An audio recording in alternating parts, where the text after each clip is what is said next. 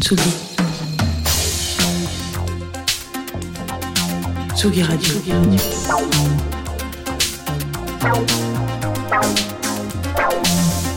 Ça part en fave. Jean Fromageau. Et comme on dit, on coupera au, mon- au montage de Jean Fromageau. C'est le deuxième, ça part en fave de la soirée. Sachez que pour deux, vous avez le prix d'une. Euh, bonjour à tous, bonjour à toutes, bienvenue euh, sur Tsugi Radio, n'importe quoi, je sais pas ce qui m'arrive, plus qu'on prend le, le bout par celui qu'on préfère. Euh, oui, c'est- aujourd'hui, j'arrive pas en à parler, donc on peut faire ça. j'ai l'impression qu'on a une petite vibe au-dessus du- de la Tsugi Radio, alors peut-être que voilà, c'est la journée pour essayer de répondre à la grande question. Pourquoi les pressages vinyles du Japon coûtent-ils un salaire mensuel de sénateur après le petit plus 700 balles qui fait plaisir parce qu'on est tous unis contre la vie chère?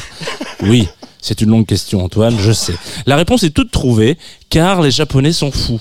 Euh, ils sont fous de trucs bien finis, de boulot bien fait, de détails qui chiffrent vite euh, sur la carte bleue, etc. Bref, en gros, là où parfois presser un vinyle pour revenir à y aller un peu vite en besogne, au Japon, la technique de pressage et les matériaux de base sont souvent plus premium encore aujourd'hui. Alors, euh, coupler ceci avec, euh, je sais pas, euh, un cliché qui a la vie dure, qu'ont les conditions de conservation des pressages par ces ayatollahs de Japon du vinyle, bah, vous obtenez un cocktail d'un produit en parfait état, 50 ans, même après le pressage. La magie des geeks, je le répète. Alors, sachez que ce n'est absolument pas le sujet de cette chronique, mais que j'avais envie d'en parler pour ouvrir un petit peu le débat et qui sait, me faire l'avocat du diable sur Internet.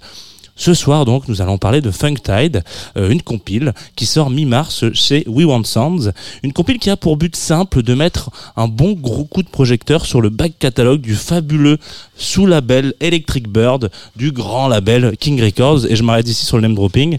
Euh, donc We Want Sounds euh, confie au DJ Notoya euh, le soin d'aller chercher des petites pépites euh, funk jazzy dans les bacs de ces raretés japonaises.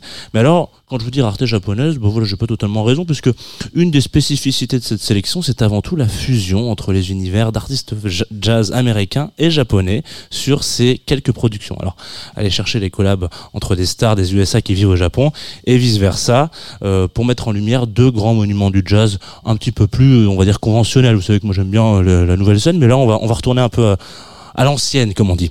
Euh, je vais pas vous faire le topo, voilà, c'est Notoya qui a sélectionné ses faves, donc les faves de mes amis sont mes faves, et vous avez compris, voilà. On s'écoute Night Breeze de Bobby Lyle Trio, et euh, ça sort le 15 mars, donc attendez un peu, c'est exclu, voilà, c'est comme ça qu'on dit.